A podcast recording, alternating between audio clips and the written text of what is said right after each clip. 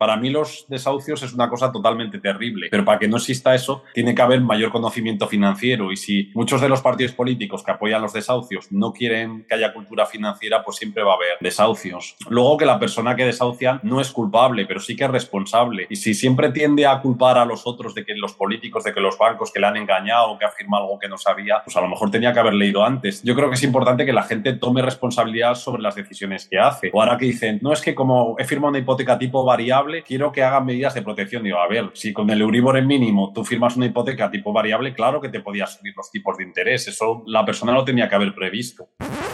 Hoy volvemos a tener con nosotros al bueno de Álvaro, que se viene de forma recurrente al podcast a hablar de temas de tanto de inversión como de la situación geopolítica de España, del mundo, de microeconomía, de macroeconomía, y le pregunto por cosas interesantes que están sucediendo actualmente, porque sinceramente todas las noticias que estoy obteniendo son de los propios miembros de Sociedad.ninja que se comparten, que se filtran, que se curan dentro de, la, de nuestra comunidad, la comunidad del podcast que permite que haya estos episodios, que pueda seguir creando contenido y que se pague mi tiempo. Mi tiempo. No solo si te unes estás apoyando que pueda seguir creando contenido, sino que entrando tendrás una comunidad increíble. Ya sabes que decimos que somos la media de las cinco personas con las que interactuamos más Imagínate hacerlo tanto de forma virtual como también físicamente porque organizamos, eh, organizamos muchas quedadas alrededor de España y hace unas pocas semanas organizamos el primer retiro de muchos que se van a hacer, espero, en Cataluña. Vinieron personas de Galicia, de Madrid, de Valencia, de Barcelona y estuvimos 16 ninjas de la vida en una casa en una de las comarcas de Cataluña y fue absolutamente increíble y vamos a repetirlo mucho más. Pero como digo, no solo en la comunidad, sino que también tienes episodios exclusivos, los boletines y un montón de sorpresas más que los reservamos para que entres por menos de lo que cuesta una cena al mes. Imagínate, por menos de lo que cuesta una cena al mes, tienes acceso a sociedad.ninja antes de que la cerremos a 1200 personas, 1200 miembros. Así que muchas gracias a todos los miembros actuales para dar soporte a este contenido. Os dejo con la conversación con el bueno de Álvaro, que también se vino al retiro. De hecho, hacemos un poquito de referencia a esto. Y nos vemos, como siempre, en este podcast multipotencial de Pau Ninja.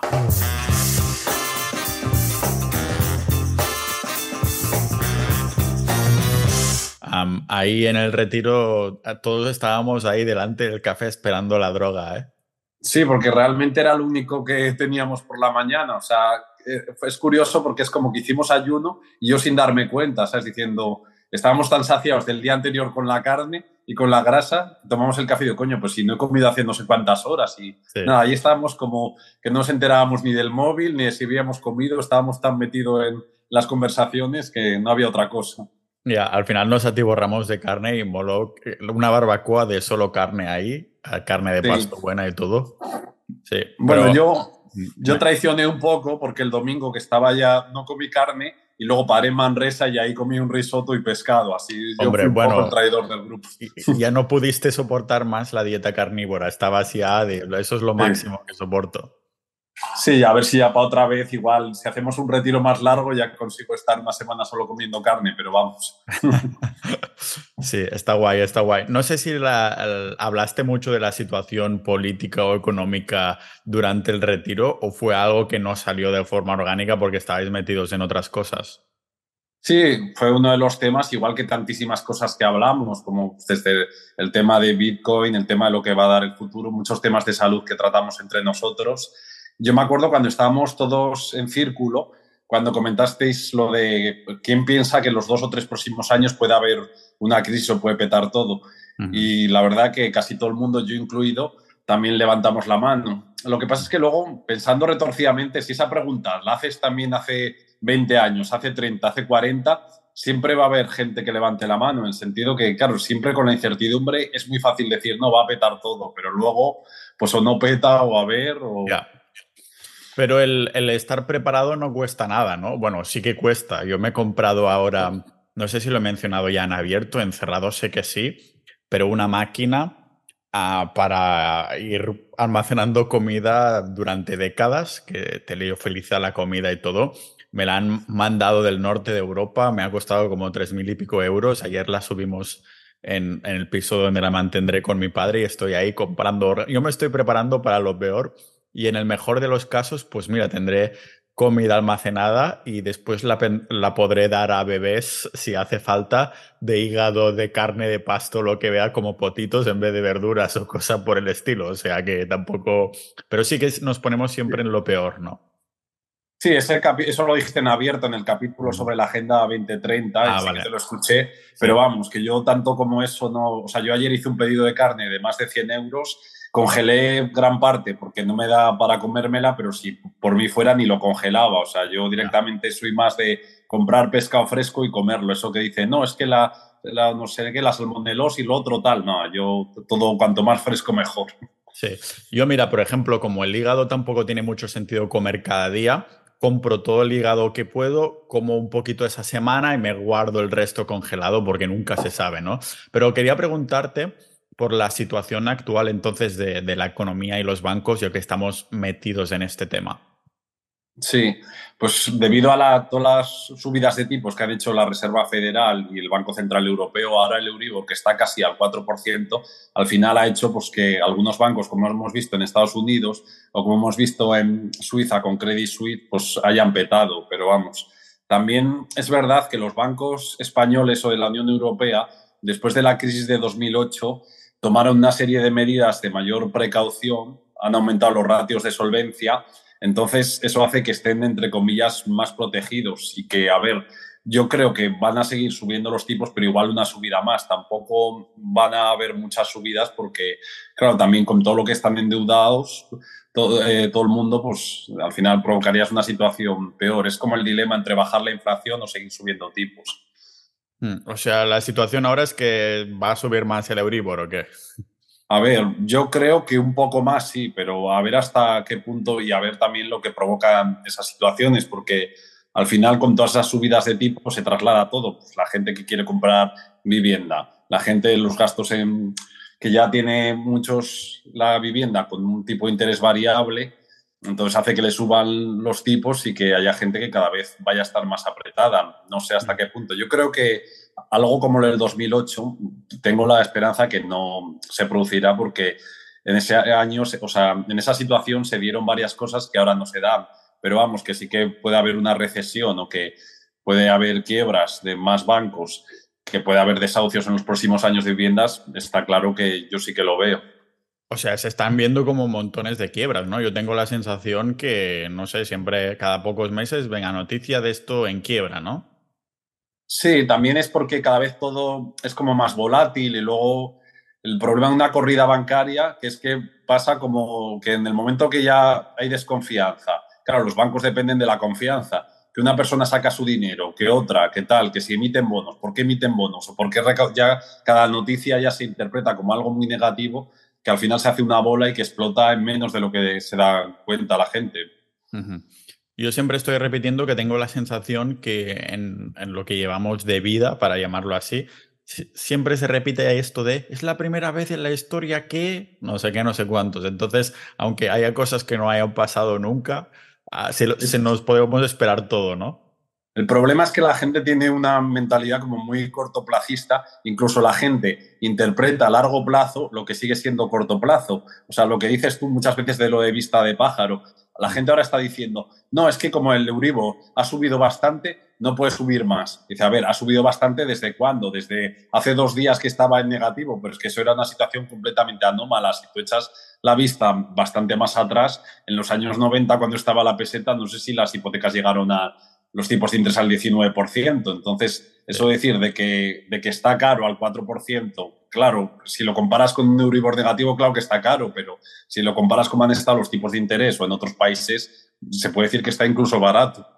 De hecho, esto me recuerda a las manipulaciones de cómo nos inyectan información. Yo también voy a hacer el, trago del café. Recordad, taza con definición de, diccionario multipotencial en tienda.pau.ninja. Te ha encantado el product placement, ¿eh, Álvaro? Sí. Ah, iba a decir que eso es como nos manipulan en...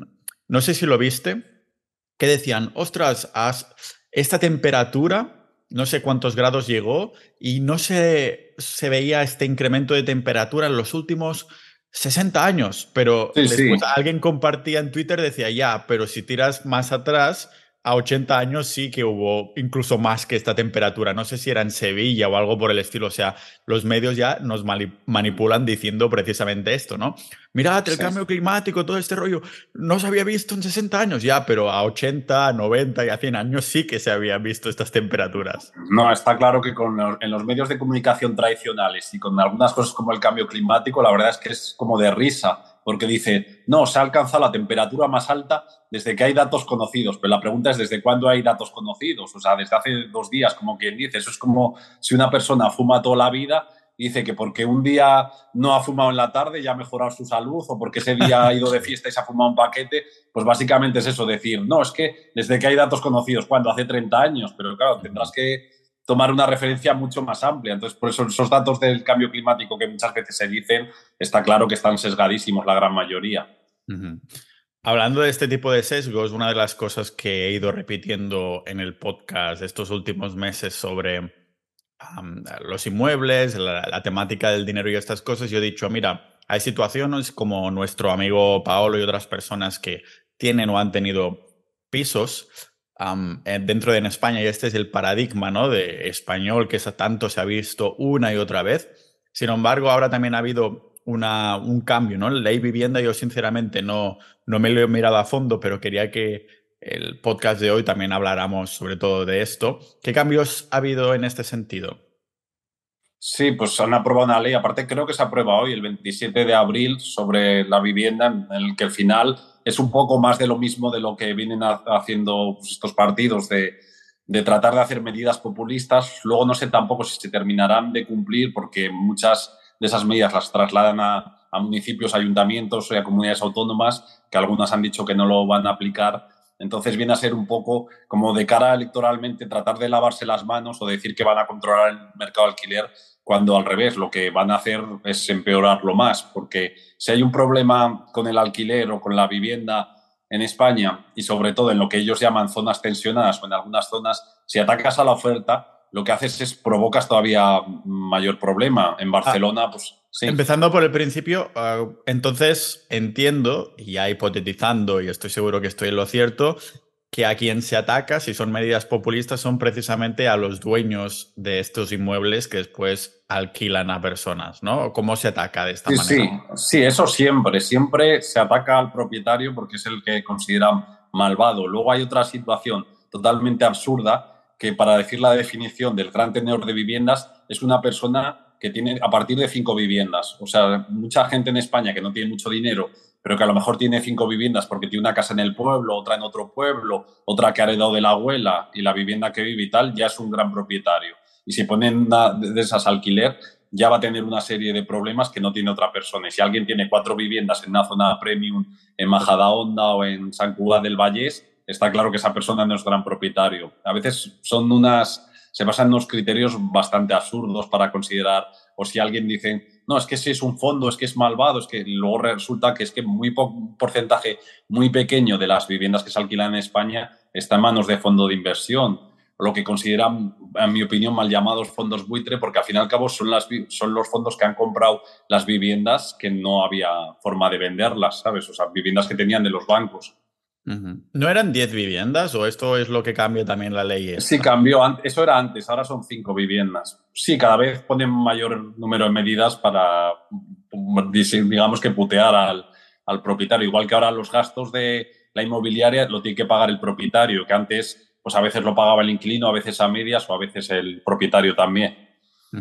¿Ves? Esta es una de las cosas de, de, los motivos, de los inconvenientes que he comentado de por qué no lo veo un método muy así, porque en cualquier momento te pueden decir, mira, el año que viene vamos a cambiar y ahora si tienes más de dos viviendas eres un gran propietario. O sea, algo tan físico como es una vivienda te ancla tanto en un sitio y a las leyes de un estado que, que te dejan todo loco, ¿no? En el sentido de, hostia, pues si ahora me cambian a mí las leyes de las empresas de Estonia, al ser algo así virtual, que es, está en nuestra mente una empresa, ¿no? Son unos papeles o ni eso, está en nuestra mente. Es como que yo te enseño los papeles y tú, Álvaro, o sea, interpretas estos papeles como válidos, como legales, porque es la creación mental imaginaria del Estado y de todo, todo lo que sale de ahí. Pero claro, si en Estonia dicen, no, ahora mm, las empresas en vez de pagar un 0%, vais a pagar un 30%. Es tan fácil como te vende los activos a otra empresa en otro sitio que es mejor y ya está. En, en pocas semanas o en pocos días incluso lo tienes todo gestionado.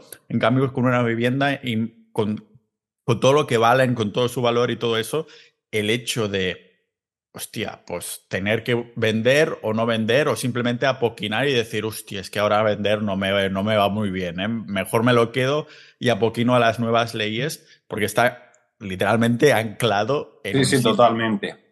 Sí, es curioso porque la gente, los boomers o la gente de 60 años, prefiere la vivienda y una de las razones por las que prefiere, porque dice que es algo físico que lo pueden tocar sin embargo, todo lo que puede ser pues, Sociedad Ninja o toda la marca eso, o la inversión en bolsa, cualquier cosa, como ellos eso no lo pueden tocar, consideran como que no vale nada, cuando realmente, desde mi punto de vista, es lo contrario. O sea, es una inversión como muy lenta, ineficiente en el sentido que lo que dices tú, si necesitas liquidez o hay un mayor coste de oportunidad o hay una serie de leyes que hace que, inseguridad jurídica que cambia la película, puedes tardar mucho en venderlo en cambio, cualquier inversión que tengas en acción, si yo alguna vez en alguna empresa he visto que ha cambiado la película o que no ha habido la suficiente seguridad jurídica o no han aprobado determinados permisos, cualquier cosa, puedo dar a vender la acción incluso antes de que el mercado se haya enterado y haya caído la cotización. Entonces, es verdad que es, que es una inversión, pues para mí, como hacerlo para alquiler, es totalmente ineficiente, lenta, o sea, no es líquida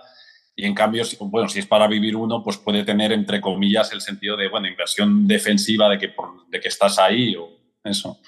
Sí, si fuera para mí, tendría sentido siquiera si fuera la casa en la que quiero vivir yo, ¿no? Y que lo tenga súper claro y demás. Vamos a hacer un pequeño paréntesis antes de volver a la situación de los alquileres en España, porque acabas de mencionar a Sociedad Ninja. No sé si hablasteis ahí en el... Bueno, yo también estuve, pero cada uno se fue en distintos grupos, fuimos, fue todo muy orgánico y una de las cosas que hemos mencionado dentro de Sociedad Ninja es de, hostia, ¿cómo molaría comprar un terreno con derecho a Estado o algo por el estilo?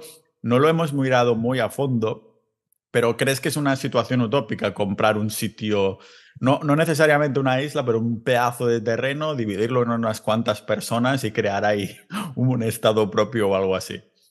Yo la primera vez que lo dijiste, hace ya mucho tiempo en el podcast, sí que lo veía bastante utópico pero a medida que va avanzando todo, cada vez me parece más, no fácil, pero que más sí que es realizable o se puede hacer, porque a medida que cada vez hay más gente en la comunidad y más gente que, que tiene mayor conocimiento en distintas áreas, se hacen debates más intensos, quedadas, grupos de WhatsApp, entonces ya realmente sí que se puede plantear algo. Si esto va más, como más serio de, ya también depende del nivel económico de la gente o de las preferencias para vivir en un sitio u otro, que sí que se puede hacer. Y aparte que, claro, yo lo que noté en el retiro, siendo dos días, que si ya es bastante más tiempo, que, todas esas conversaciones, todo el conocimiento que tiene la gente en distintas áreas, hace que exponencialmente eh, aumente más el conocimiento, lo que dicen de que eres la media de las cinco personas con las que estás cerca, pues eso en el retiro se vio claramente.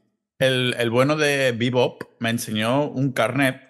Esto es algo cripto nuevo de estos últimos años que básicamente, ah, esto lo contaría él de puta madre, pero básicamente ese carnet dice, dicta que él como persona es un estado y se ve que aprovecha el como no sé qué ley o no sé qué tratado de no sé si Montreal o Montpellier o no sé qué en el que hay como un vacío legal o algo ahí, entonces a través de una cripto o algo así. Seguro que alguno de los oyentes le sabe explicar mucho mejor que yo, porque él me lo contó así por encima y me, quedó, me quedé flipado, ¿no? También el carnet es plástico duro, eso tiene que ser bueno seguro, ¿no? Pero básicamente ese carnet dice que él como persona es un estado y se ve que en YouTube hay encuentros bastante graciosos entre un policía que le pide a una persona identifícate y él le da este carnet de yo soy un estado propio, ¿no? Es como muy divertido, pero aparte de lo divertido, entre comillas, que pueda ser, esto da pie a, mm, hostia, te piensas, ¿no? El tema del terreno independiente, el derecho a, tener tu propio estado o algo así. Pero claro, eso no nos lo hemos mirado a fondo, fondo, porque no es solo comprar un terreno y ya está, sino lo que estábamos mirando incluso sería, no, búscate tu propio sitio en el que te den el derecho, que te venden, no, no, este trozo de terreno no solo es físico, sino que encima puedes hacer tus leyes. Sé que hay personas en Estados Unidos que han dicho, no, este está en medio de entre dos estados y no sé qué, y es, está en un vacío legal, o hay en Dinamarca, no hay, no sé si se llama Cristina. Cristiana, sí, Cristiana, exacto, que hay la, la, gente ahí, eso es eh, el campiche, como se dice en catalán, que no hay leyes ni cosas por el estilo, o sea, sí que hay vacíos legales y demás. Sí, mm. vacíos legales siempre va a existir. Bueno, el caso de Vivo que era impresionante porque sabía tanto de gallinas, yo le compré huevos, como de cripto, como de cualquier cosa ya de, o sea, era un multipotencial, pero de libro. respecto a lo que dices de los vacíos legales, no sé si conoces la película de Netflix, la increíble eh, isla del señor Rosa, de eso, de, que y está basada en hecho real, que es de un ingeniero italiano que creó como una isla, o sea, fuera de lo que era Italia, por la zona de las Marque, o ahí, o sea, en un límite que no pertenecía a Italia, creó una isla para no pagar impuestos y cada vez fue atrayendo a más gente. Al final tuvo que intervenir el Estado italiano. Fue la primera vez que Italia tuvo que disparar saltándose todas sus leyes fuera de su jurisdicción. O sea, es un poco curioso que Italia no intervenga en conflictos bélicos y que un tío que quiere crear un margen, un Estado al margen del gobierno italiano, claro, es una persona totalmente peligrosa para el Estado. Entonces, claro, siempre los gobiernos intentarán evitar esas cosas. Sí, hablando de gobiernos evitando cosas, ¿por qué no evitan los ocupas? ¿Cómo afecta la ley de vivienda a estas ocupaciones que he visto vídeos de los de Podemos diciendo que es un bulo, que no hay ocupas? Sí, vamos, eso es un poco de risa lo el tema ocupas. Es que incluso esta ley hay hasta determinadas medidas o determinados vacíos legales que hacen que les protegen más o que cuesta más echarlos, pero vamos, que eso es un problema que al final yo creo que terminará erradicando vendrá un político que tenga un poco de luces eso porque no tiene ningún sentido eso. Que precisamente es que esta inseguridad jurídica es lo que hace que suba el alquiler y el precio de la vivienda. Si en España se construyeran muchos más pisos en determinadas zonas donde quiere habitar la gente, porque a lo mejor que te pongas a hacer pisos en un pueblo en mitad de la nada que nadie quiere, nunca va a haber demanda para esas viviendas pero en zonas, por así decirlo, que dicen zonas tensionadas, pues si permitieran hacer un plan urbanístico donde dieran licencias para construir más y a la vez diera más protección jurídica al que la alquila, tomando medidas para que no pase lo de los ocupas, habría muchísima mayor oferta de alquiler o de venta y entonces se conseguirían bajar los precios, no con las medidas que están haciendo ahora de atacar la oferta. Sí, entonces tú, como si fueras el presidente, es que dices, claro, eso vendrá un político que lo va a arreglar. Yo creo que no, porque ya se hubiera hecho y siempre va a ganar o el PP o el PSOE. Estamos en las mismas del rollo de siempre. Y a menos que les ocupen una casa suya, no creo que. Bueno, y aún así he visto alguna vez algún personaje público de televisión o algo así que le han ocupado una casa y entonces sí que vienen los policías a sacarlos. Pero la, gente, la plebe, la gente de a pie, pues se encuentran con este problemón.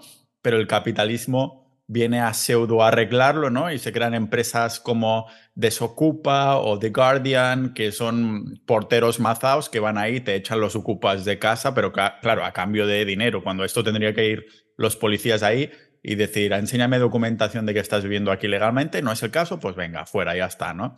Unos cuantos palos para que no lo vuelvas a hacer o algo así, ya está. Sí, al final cuando las leyes no funcionan, pues al final se consigue eso, que la gente se tome la justicia por su mano o que se creen vacíos legales en el sentido que si una persona ocupa la casa, tú te pones en la, afuera en la calle y dices, no, sí, yo estoy en la calle, no, sí, pasa por encima mío, ¿sabes? Al final es eso de, de que se puede considerar como paso de servidumbre o no, o si yo estoy en medio, o esa persona realmente se ve como intimidad de tener dos personas mazadas con un perro en la puerta de su casa y al final en muchos casos dejan la vivienda, pero es eso, es llegar a situaciones dramáticas que no se tendrían que dar. Totalmente. Es, es un poco.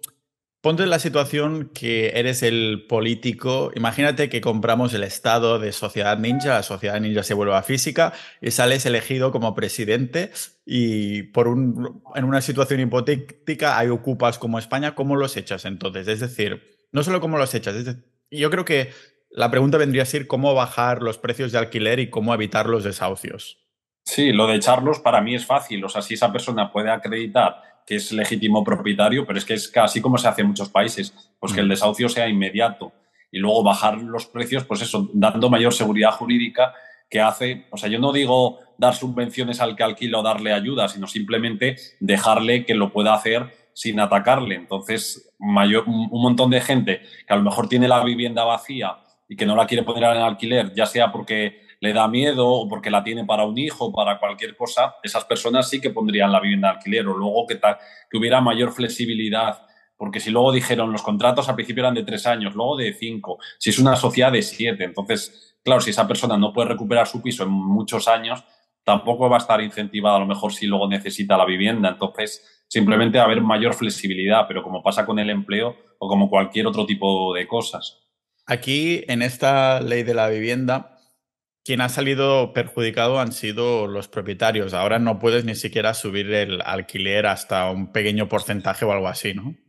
Sí, o sea, hasta ahora estaba como capada la subida al 2%, ahora lo quieren hacer al 3% y luego quieren como inventarse algo que no saben muy bien ellos qué, como para ligarlo al IPC, pero que eso lo tienen que pensar o que no sé al final cómo lo van a hacer o que se van a basar, porque es algo totalmente que depende de lo que, de lo que diga cada uno, porque es, es muy difícil o muy subjetivo ponerlo.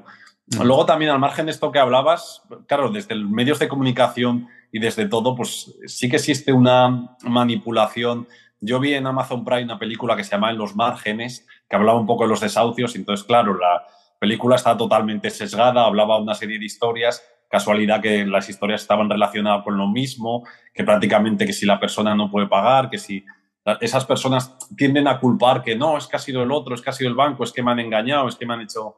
Y entonces al final ese es el problema, que para mí los desahucios es una cosa totalmente terrible, pero para que no exista eso tiene que haber mayor conocimiento financiero y si muchos de los partidos políticos que apoyan los desahucios no quieren que haya cultura financiera, pues siempre va a haber desahucios. Luego que la persona que desahucian no es culpable, pero sí que es responsable. Y si siempre tiende a culpar a los otros de que los políticos, de que los bancos que le han engañado que afirma algo que no sabía, pues a lo mejor tenía que haber leído antes. Entonces, yo creo que es importante que la gente tome responsabilidad sobre las decisiones que hace. O ahora que dicen, no es que como he firmado una hipoteca tipo variable, quiero que hagan medidas de protección. Digo, a ver, si con el Euribor en mínimo tú firmas una hipoteca tipo variable, claro que te podías subir los tipos de interés. Eso la persona lo tenía que haber previsto. No sé si esto es uno de los temas, porque tú vives de tus inversiones.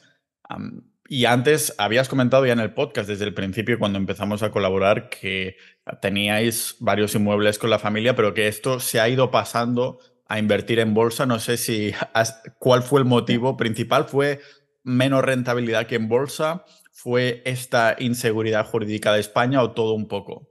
Sí, todo un poco, la verdad. O sea, yo pues hace mi familia pues tiene el mismo paradigma boomer de España de haber comprado viviendas porque ellos no tenían cultura financiera. Yo a medida que a lo largo de los años he tenido mayor cultura financiera o sé de bolsa, sé que puedo ganar más dinero así, pues sí que me he dado cuenta que haciendo números la vivienda se ganaba muy poco y entonces por eso he ido reduciendo Claro, mi caso es bastante paradigmático en España porque de pasar de España a tener varias propiedades y ahora actualmente vivo de alquiler. Y básicamente es eso, es por términos económicos, da mayor flexibilidad por lo que tú dices de que si te tienes que ir a otro sitio no tienes ese problema. Luego también el tema de la inseguridad jurídica. Al final es un poco por todas esas razones. A ver, yo entiendo que una persona de 60 años que no sepa nada de bolsa y que tenga un par de viviendas, pues bueno, para esa persona dentro de su conocimiento, pues no está mal y ahora, ya que estamos tocando el tema de, la bolsa y tal, ¿cómo está en el tema de los mercados? Porque todo el mundo dice que crisis, que crisis, que crisis. Hay este problema de los alquileres. Los mercados, la, bolsa está como en la misma situación, ¿o cómo lo ves? Sí, o sea, llevamos unos meses que la cosa está el mercado como muy lateralizado. Parece que es como un poco, entre comillas, aburrido. Pero vamos, esto es lo que forma parte del juego, es lo que se llama travesía por el desierto. Yo entiendo que hay bastantes incertidumbres, por eso que dicen no, que si va a haber una recesión, que si no, que si van a petar más bancos, entonces hace que, la gente igual pues esté ahí un poco a la expectativa, pero vamos, que esto forma parte de. O sea, yo no me preocupo en absoluto de si el mercado permanece lateral más tiempo, si hay caídas, pues las aprovecharé para comprar más cuando haya oportunidades en determinadas empresas pero vamos, no me preocupa en absoluto. Es que el problema yo creo que la gente que dice, no, es que el mercado está aburrido, porque a lo mejor tiene como un ojo puesto todos los días en las cotizaciones, en qué pasa, y, precisamente es como que no, lo que dice Soros un poco, de que la bolsa al final invertir es aburrido, que si te estás divirtiendo es que lo estás haciendo algo más. Siempre nos mencionas libros o inversores, no sé si tienes algunos que dices, Buah, estos inversores son los que admiro más, porque sé que mencionas a Charlie Munger o, o a Warren Buffett, pero esto es porque son los más famosos y los que tienen citas que a lo mejor son citas que ni siquiera han dicho ellos, como sucede con Einstein. No, yo creo que la mayoría sí, pero tienes algunos inversores que dices, Buah, pues estos los admiro porque las, los puntos que sea. Sí, o sea, yo hablo mucho de Warren Buffett porque al fin y al cabo deja ser el referente, pero a mí personalmente el inversor que más me ha marcado, el que más me gusta es Peter Lynch. Eh, Peter Lynch sacó tres libros, bueno, el primero es menos conocido, los otros dos, Un paso por delante, Wall Street o Batiendo a Wall Street, son totalmente referentes dentro del mundo de la inversión.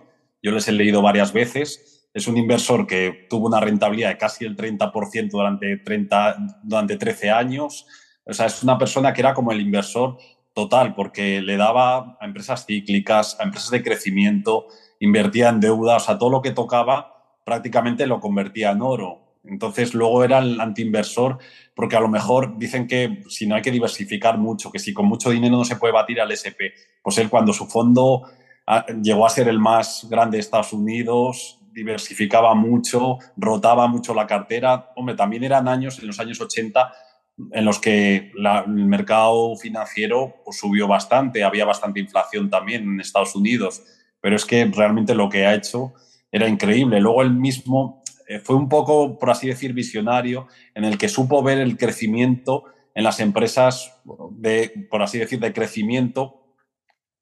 Vio ese, a diferencia de otros inversores, vio cómo podía calcular el crecimiento futuro en esas empresas o todas las compounders, por así, que son las empresas que tienen un crecimiento orgánico y tienen capacidad para seguir creciendo a lo largo de los años, como puede ser empresas de comida basura o cualquier empresa que se pueda expandir a lo largo de Estados Unidos o de otros países. Entonces, realmente yo creo que para cualquier inversor en valor, tener, conocer a Peter Lynch y saber los tipos de empresas en las que invertía tiene que ser un referente. Lo de comida basura me hace mucha gracia porque estamos en una burbuja en la que todos nos, muchas personas nos preocupa la salud, como es Sociedad Ninja, ¿no? Que hay unos canales muy activos de estos temas. Sin embargo, una amiga de Ucrania me dijo que a McDonald's ha vuelto a abrir en Kiev, en la capital de Ucrania, y, que ha habido colas ahí para, para volver a comer McDonald's comida basura y tal, ¿no? Se ve que la vida ahí en la guerra de Ucrania básicamente ahora es que la gente va haciendo su vida normal y suenan las alarmas de bombas o lo que sea y la gente pasa incluso de eso. Eso es lo que me ha comentado, que, le que su familia vive así, ¿no? Que estás tú haciendo tu vida normal, pero hay más negocios cerrados, o sobre todo los internacionales, lógicamente, no los pequeños comercios de los locales, pero que suena la alarma esa de que viene un avión o lo que sea y la gente continúa haciendo o, ah, como vida normal. Eso es lo que me ha comentado, ¿no? Pero me hace gracia ver cómo estas grandes cadenas de comida basura que aún así sabemos que son fatales para nuestra salud. El capitalismo es lo que tira, lo fácil, lo rápido es lo que tira y con eso vamos. Siempre he dicho que una de las mejores maneras de, de hacer bueno, un buen negocio es hacer lo que otros están haciendo y que les da dinero, pero intentar hacerlo en la mitad de tiempo porque es la gente quiere esa rapidez, esa inmediatez y ese gusto instantáneo. Ah, el tema yo vi la película, perdón, la película del fundador de Ray Kroc y la verdad que es bastante buena en el sentido emprendedor de que él no creó ese negocio, pero vio claramente que eso tenía futuro y cómo lo supo aplicar. O el propio Peter Lynch ya, hizo una predicción hace muchísimos años que dijo que casi la mitad de los norteamericanos iban a comer fuera de casa y entonces mientras eso sea así, pues todas las grandes compañías de comida basura comida rápida pues iban a tener negocio. Claro, no sé si Peter Lynch y eso, has comentado esa diversificación, esa no diversificación y todo eso. Y una de las cosas que hablo mucho en el podcast y justo hace nada de episodios hablé de los hábitos apalancados, de ese pequeño porcentaje de mejora diario que al final del año ah, implica que eres el doble de bueno en algo de lo que eres hoy, porque siempre asimilamos el, asociamos, mejor dicho, el interés compuesto con las inversiones, porque es el concepto que se mueve más ahí, pero también funciona igual de bien o mejor en ya sean hábitos o en la vida diaria. ¿Crees un poco que esta, estos hábitos, esta, este interés compuesto, más bien dicho, está infravalorado?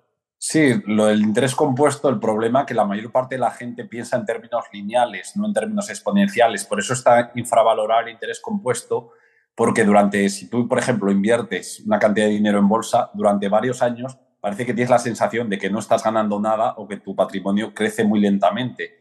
Pero a muy largo plazo, eh, el, patrimonio crece, crece exponencialmente muchísimo. El propio Warren Buffett más del 85% de su fortuna la ha conseguido después de los 65 años. O si tú ahora mismo coges un papel, lo divides, lo doblas como en más de 40 o 60 veces, consigues llegar a, la distancia de aquí a la luna. Y eso, la gente es muy difícil el pensar en esas cosas. Eh, de hecho, lo comenté hace un tiempo que la mayoría de personas que se vuelven self-made millionaires, o sea, los millonarios que se hacen ellos mismos, lo consiguen después de 40 o 50 años, creo que leí. Pero claro, tenemos esa sensación, supongo que por los medios o básicamente porque lo que destaca es un joven que tiene 20 años y se vuelve millonario y, no vas a ver noticias en el periódico de un señor de 60 años que se ha vuelto trabajando millonario durante toda su vida de forma exponencial con el interés compuesto, sino que lo que se vende más, la noticia que se vende más, es ese Mm, emprendedor de 20, 25 años que se vuelve multimillonario creando una startup de la hostia o algo por el estilo. Entonces tenemos esa sensación que, uff, si ya no lo he petado con 20 o 25 años, no hay manera, pero realmente, sobre todo esto se ve mucho en Estados Unidos. Hay ese libro, ¿no? ese libro de, The Millionaire Next Door, el millonario de la puerta al lado, que básicamente son de picadores de piedra, de personas que están haciendo su vida normal, no tienen trabajos que se ganen tampoco un montón sino que aprovechan este interés compuesto para el largo plazo y está, claro, tenemos esa, esa burbuja en la cabeza que los millonarios se forman a los 20 o 25 años cuando la mayoría lo hacen en edades mucho más avanzadas, ¿no? Sí, existe una creencia totalmente errónea, como tú mismo dices, también existe la creencia errónea de que la gente, todo el mundo se piensa que los millonarios llevan vidas lujosísimas, que están en mansiones, con piscina grande, cuando la gran mayoría tienen un perfil bajo, incluso muchos son austeros o, sí que se juntan con la sociedad y con el resto de las personas, pero tampoco les gusta a lo mejor presumir de su dinero más que nada, porque también la gente dice, no, pues si este tiene más dinero, pues tiene que pagar o esto, piensan que la gente se va a aprovechar, pero es que realmente, como bien dices ese libro, El millonario y la puerta al lado, es que cualquier persona, incluso tu vecino al lado, podría ser multimillonario y tú no saberlo. Y, y la mayoría tiene un perfil bastante bajo, no gastan en coches caros o en casas caras, porque muchas de esas personas han sido durante gran parte de su vida pobres o clase media. O sea, el caso Amancio Ortega también hasta los treinta y pico años no era una persona que tuviera mucho dinero. Entonces han sido criados, por así decir, o han vivido gran parte de su vida en una austeridad que luego es que, aunque no va con ellos el comprarse un coche caro o una casa grande con piscina. Hablando de comprarse y de no comprar, hablábamos como ahora los Mm, las personas que alquilamos constantemente en vez de tener una propiedad, pues somos lo que con estas leyes salimos ganando, ¿no? al menos temporalmente, no tiene mucho sentido comprar para alquilar ahora mismo porque no, te, no puedes ni siquiera poner el alquiler que quieras. Pero quería preguntarte, yendo un poquito más allá, si te ves a ti alquilando siempre a largo plazo o tienes eh, a nivel personal un plan de decir, no, yo si me encuentro un sitio o sé ya un sitio que tengo en la cabeza, que ahí sí que me voy a comprar un piso, una casa, una mansión, una lo que sea. Sí, yo básicamente también lo comenté en el retiro, que tengo como tres escenarios, por así decirlo. Si llega un momento que tuviese tantísimo dinero que comprar una casa me supusiera descapitalizarme muy poco, pues podría comprar esa casa. Un segundo escenario que dices, bueno, ya tienes una edad, yo qué sé, 60, 70 años, igual no tienes tantísimo dinero, pero ya más o menos vas haciendo cálculos dices, en vez de descapitalizarte un 5 o un 7, pues te descapitalizas un 15%, un 20%, también podría estudiarlo. O que hubiera, por así decir, una divergencia muy grande entre, por ejemplo, que subieran muchísimo algunas acciones que tengo en bolsa hasta unos límites totalmente sobrevalorados y que hubiera una caída muy fuerte en vivienda en los próximos tres o cuatro años. Pero vamos, yo si tuviera que dar un consejo a cualquier persona joven y que tuviera conocimientos financieros, cuanto más tarde comprar, mejor. ¿Y esta caída inmobiliaria tú la ves que avecinándose, nunca mejor dicho? No, yo creo que sí que van a caer los pisos, pero pues pueden caer un 20, un 25, que a lo mejor como en el 2008 no. Y luego también pues es un tema clave en la vivienda la ubicación. ¿Sabes? A lo mejor en zonas premium, te pongo el ejemplo de España, en Estonia no lo conozco tanto, pues sitios como Madrid, Barcelona y áreas, lo que dicen ahora, áreas tensionadas con la ley de alquiler, pues ahí caerá muy poco, caerá un 20%. Evidentemente, si tú vas a un pueblo de la España profunda, pues para todas esas viviendas o gran parte no va a haber nunca demanda, haya recesión o vaya la economía bien. Y eh, en este tiempo dices, uh, lo veo bajando un 20 y pico por ciento, incluso rollo 2008, pero claro, en la línea temporal, en el tiempo, ¿a cuánto crees que esto puede suceder? ¿Va a ser en 2023, del rollo 2025? Eso va muy lentamente. A ver, yo creo que en primer lugar, con esta ley de alquiler, al final lo que hace es que muchos propietarios no tienen incentivos o no tienen seguridad jurídica para alquilar sus pisos y lo pondrán a la venta. Si hay muchos pisos a la venta, pues al final terminará de bajar. Luego también depende un poco como si hay una recesión económica, si hay muchos desahucios, pero todo eso suele ser bastante lento, pues igual tarda cuatro o cinco años. Cuando fue la crisis de 2008, cuando tocó suelo la vivienda fue como en el año 2013, 2014, cuando se pudieron comprar las viviendas más baratas. Yo realmente no descarto, bueno, no es que no lo descarte, sino que lo quiero empezar a ver proactivamente si hay esa bajada, si cada vez quedan más viviendas, comprar un terrenito de estos no urbanizable a buen precio y poner una de estas casas móviles de AliExpress de 20.000 euros, que la verdad tiene una pinta absolutamente increíble, pero bueno, esto me lo tomaré con calma porque como dices tú, no va a suceder de la noche a la mañana. Así que voy a destinar estos próximos meses, años o incluso a mirar si quiero un, sitio que, buah, aquí templadito todo el año, hay pasto de puta madre y todo ese rollo. Pero es que además no me apetece para nada vivir en una ciudad como podría ser Madrid y Barcelona, donde la delincuencia está subiendo a niveles desmesurados de que se está volviendo al nivel de Londres. En Londres ahora mismo la gente va ahí con, con machetes y cosas por el estilo. La policía ni sirve ni da abasto. Bueno, más bien Barcelona. Yo Madrid no lo veo tan peligroso. O sea, yo salgo por la noche a veces en cualquier sitio y nunca me han atracado y nunca he tenido un problema. Barcelona sí tienes razón, me retracto, tienes razón. Sí, es donde he escuchado y he visto más vídeos y cosas así, ha sido Barcelona y yo tengo la suerte cuando estoy visitando a mi familia, pues de no tener que ir a la ciudad para nada, pero cada vez escucho más historias de amigos, de familiares, de todo el rollo, que es absolutamente increíble eso. Hmm.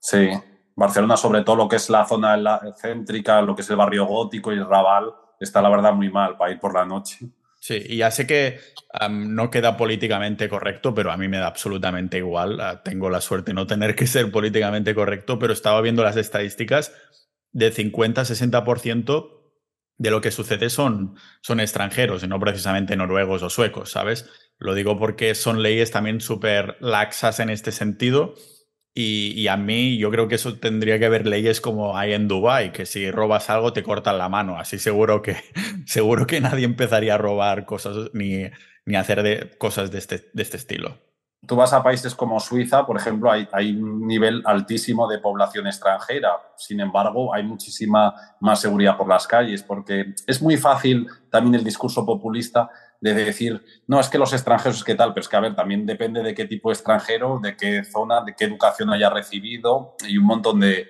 razones. Al final es muy simplista eso de decir, pues igual que lo que decimos del cambio climático, el decir, no, es que esto pasa por esto. O sea, es que hay que indagar más en el fondo de la cuestión. Sí, no sé hasta qué punto, o sea, cómo se indaga y cómo se soluciona algo así, si simplemente van aumentando los números, porque 50 o 60% de que estos crímenes o delincuencias son extranjeros puede parecer equiparado, sin embargo, hay muchísimos más españoles que extranjeros, entonces, comparativamente hay muchos más extranjeros siendo delincuentes y no, entiendo por qué sucede esto. A ver, eh, lógicamente los incentivos, si una persona viene de otro país no tiene nada, eh, esa persona o no tiene una serie de cultura o no sabe valorar riesgo-beneficio, lógicamente es más probable que esa persona robe que una persona que sea español, que tenga su trabajo, que le conozcan los vecinos, que pueda tener ese sentido de vergüenza. Hasta ese punto también es lógico. Eh, eh, este punto lo entiendo perfectamente y yo seguramente haría lo mismo si no tuviera más medios, pero también me refiero a, o sea, con, con violencia.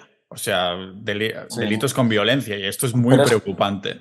claro, pero eso depende también pues un poco de lo que, de, por así decir, de cómo piensa esa persona. Si tú ves el, tema de la delincuencia en las cárceles, por ejemplo, casi todo el mundo que está en la cárcel suele ser por un delito muy pequeño, por robos o cualquier tipo, porque no es lo mismo la persona que dice voy a hacer esto tal de cara a Hacienda, lo otro, porque sabe que a lo mejor es difícil que le pillen, si le pillan o sea, le va a caer tan multa que puede valorar el riesgo-beneficio que una persona que entra en la casa de una persona mayor y por darle una paliza de muerte se lleva 500 euros. Evidentemente esa persona no ha calculado riesgo-beneficio de su acción.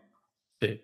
No, por eso lo pregunto y por eso lo digo aquí, porque es uno de los temas que si lo hago con invitados es porque no he indagado, ¿no? Es algo de los que yo no sé y, y como no vivo aquí la mayor parte del año, sobre todo no vivo en Barcelona viví seis meses en mi vida y ya está, y tuve más que suficiente. No por temas de delincuencia, simplemente por todo lo que es el maullo este de la ciudad y de tantas personas y todo. y, claro, es un tema que me interesa a nivel curiosidad porque no tengo intención de vivir en una ciudad como esta a largo plazo, pero conozco personas, muchas personas que viven ahí. Y claro, es preocupante, ¿no? De la, de la seguridad física, que es uno de los pilares de una sociedad occidental en teoría evolucionada o eh, hablemos de esto eh, socialmente. El problema, el problema es que cuando se permite la delincuencia o se permiten ciertas cosas, eso va más. Es lo que se llama la teoría de las ventanas rotas del experimento de Philip eh, Zimbardo, este, que cuando al final ven que se permite la ocupación, ven que se permite la delincuencia o que los políticos no toman medidas, pues eso va más. Y pasa lo que dices tú de países árabes que cortan las manos, pues a la gente se le quita la tontería rápido. Sí, ahí en Dubái una, una amiga me comentó que pillaron a uno con posesión, ¿eh? no con haciendo nada raro, con posesión de marihuana, pena de muerte. Y era pakistaní, ni siquiera, bueno, el 80% de las personas de, que viven en Dubái no son locales. Bueno, ¿quién viviría, quién sería local originario de Dubái si eso sería un desierto, ¿no? Tendrías que haber nacido de una cobra o algo así. Pero claro, imagínate, pena de muerte por posesión de marihuana. Y no siento bueno, en esos casos yo tampoco soy tan extremista. A ver, obviamente ya eso me parece llevarlo al otro extremo que no estoy de acuerdo, pero vamos. sí.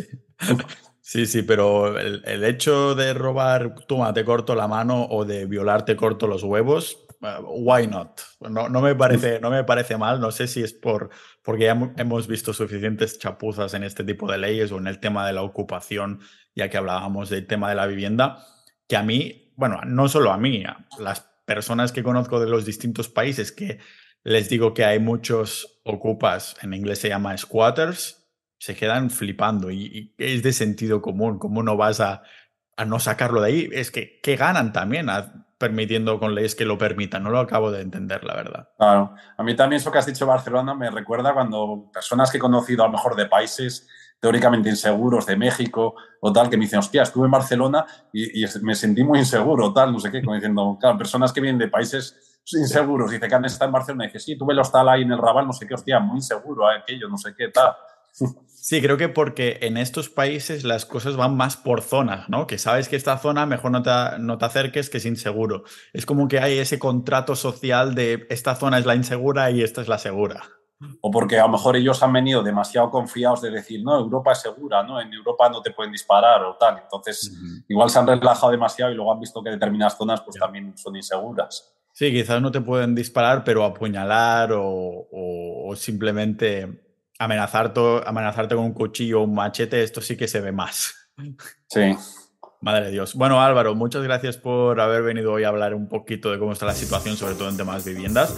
Y nada, nos vemos próximamente, tanto en retiros como en conversaciones de estas. Sí, muchas gracias, Pau.